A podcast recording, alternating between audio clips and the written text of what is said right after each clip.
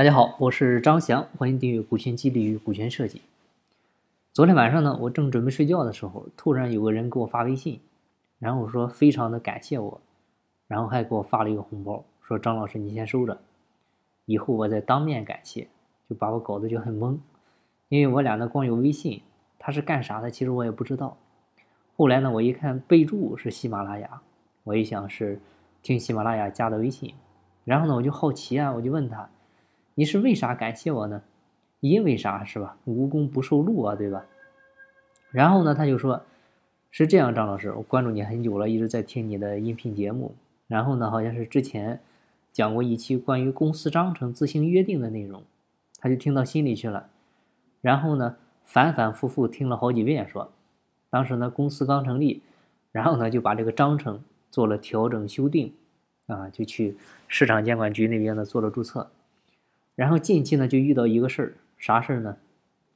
就是给我发红包这个人呢，他是负责公司后勤工作的啊，是一个小股东。另外呢，他还有一个合伙人啊，也是大股东，是负责营销业务工作。然后这个大股东呢，啊，就来找到他啊，就说这公司百分之八十的业务都是我做的，所以呢，咱们的股权比例呢，能不能调一下啊？再向我侧重侧重，你这三十个点呢？再拿出十个点来给我，然后这个大股东一说呢，就把这个小股东搞毛了，啊，他就说，这个虽然你有贡献，但是业务它都是都是你做的，但是公司这些职能工作，公司内部的大大小小的事可都是我做的，你没有这个后勤部队打基础，你怎么能够放心在前线打仗？好了，矛盾的焦点大家发现没有？这俩人开始合伙的时候呢，是七三分的股份，但是呢，随着公司越做越大，业绩越做越好，这个主要负责业务的大股东心里边呢就越来越不爽，啊，因为公司业绩都是我做的，你这天天待在公司，待在办公室里面喝茶聊天，我这天天外面跑累的跟狗一样，结果公司分红，哎，你还拿走三成，我这心里不平衡，所以大股东呢就想着怎么着呢？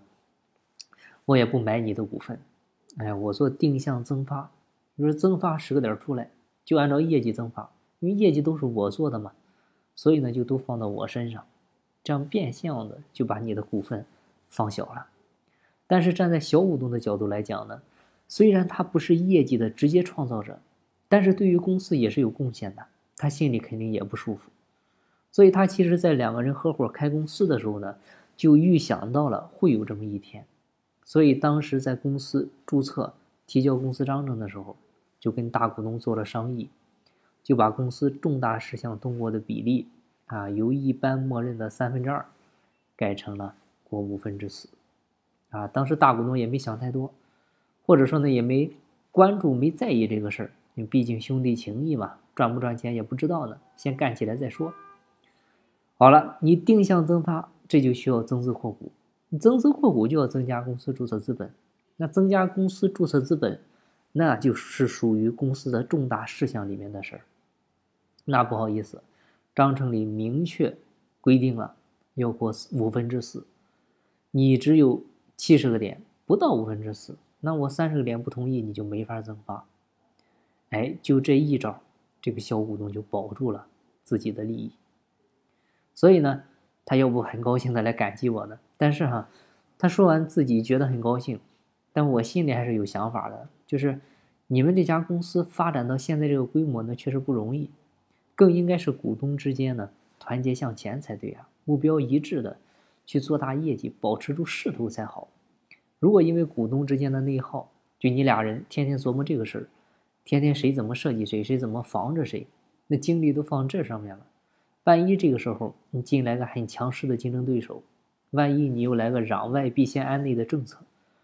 好了，最终肯定是两败俱伤。那这个对企业来说太不值得了。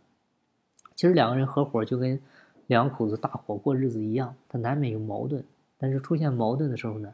一定需要某一个人先进行让步。那如果双方都很强势，那么争执肯定在所难免。长期争执或者出现了不可协调的矛盾。那最后肯定是走到离婚这一步，那离婚就意味着分家，但是你散伙，公司怎么分呢？所以建议呢，散伙不可怕，合伙之前先讲好散伙规则。企业没法一块做了，这个酒呢，最好还能在一起喝。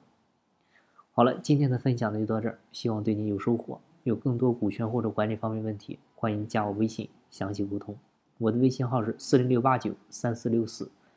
节目在西天，尽在路上。我是张翔，下期再见，拜拜。